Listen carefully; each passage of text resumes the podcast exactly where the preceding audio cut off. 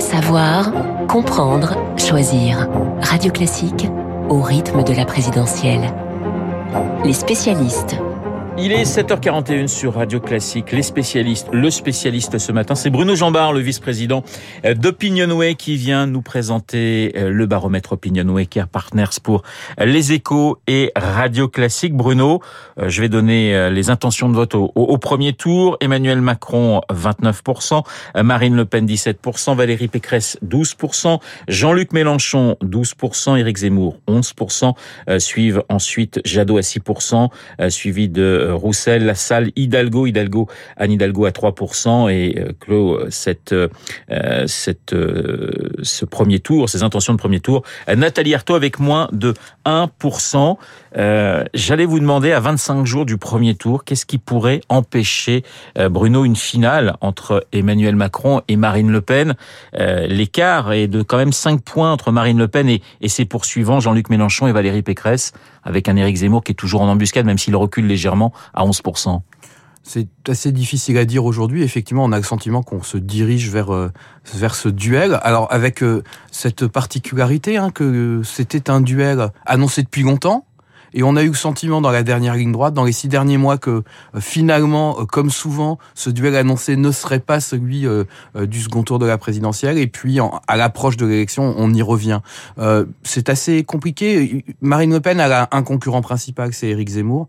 les deux tiers des électeurs d'Éric Zemmour hésitent pour Marine Le Pen et inversement. Donc c'est avec lui que se joue vraiment la bataille. Donc c'est dans la capacité de Zemmour à rebondir. Il y a six points d'écart aujourd'hui hein, entre les deux. Il y a six points, c'est beaucoup, mais c'est dans sa capacité à rebondir. Ça, ce serait la première chose qui pourrait empêcher ce duel.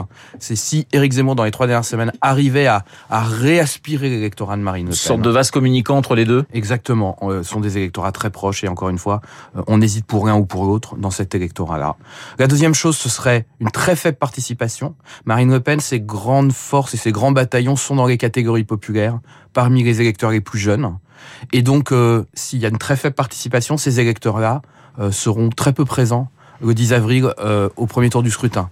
Et donc ça pourrait faire mécaniquement baisser son score et permettre à un autre candidat de passer devant. Et puis la troisième chose, ce serait euh, qu'il y ait non pas une aspiration totale d'Éric Zemmour, mais un rééquilibrage qui la rabaisse plutôt vers un score de 15%. Et dans cette hypothèse-là, si Jean-Luc Mélenchon arrivait à, à, déclencher dans la dernière ligne droite un vote utile massif à gauche, à 15%, il pourrait peut-être espérer euh, passer euh, devant. Il est à 12%, euh, tout comme Valérie Pécresse, qui progresse légèrement. On peut pas parler de dynamique, mais on sent bien que voilà, certains peuvent encore espérer à trois semaines du, du premier tour, Bruno. Oui, on, on peut dire qu'il y a aujourd'hui une favorite pour euh, je dirais, l'adversaire d'Emmanuel Macron, c'est Marine Le Pen, mais on a trois outsiders encore, qui sont euh, Jean-Luc Mélenchon, Valérie Pécresse et Éric Zemmour.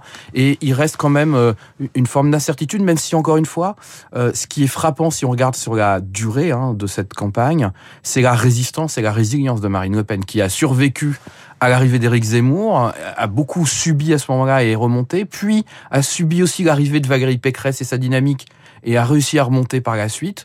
Euh, donc euh, euh, elle a quand même des armes assez fortes pour être qualifiée au second tour. Le second tour, Macron-Le Pen, 58-42. On reste à peu près toujours dans les, dans les mêmes eaux, Bruno. Hein. Oui, on est quand même nettement au-dessus de ce qu'on avait avant le conflit en Ukraine.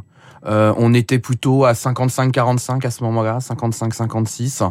Euh, désormais, c'est plutôt entre 58 et 60 que se situe euh, le rapport de force. Donc on voit quand même que ça a bénéficié, même pour le second tour, à Emmanuel Macron. Mais là aussi, il faut être très prudent parce que mathématiquement, quand on regarde ce que sont aujourd'hui les rapports de force de premier tour, il y a des réserves de voix, je dirais, pour Marine Le Pen, comme elle n'en a jamais eu potentiellement dans un second tour, notamment avec l'électorat d'Éric Zemmour. La conférence de presse d'Emmanuel Macron, ses propositions, la presse, une partie de la presse estime que euh, il a pris, il a mis le cap à droite. C'est un coup dur pour euh, pour Valérie Pécresse. Ça va rendre ces trois semaines plus difficiles encore pour la candidate de la droite? Alors évidemment, il vient clairement sur son terrain et il, essaye de de lui laisser très peu d'air hein, dans cette campagne.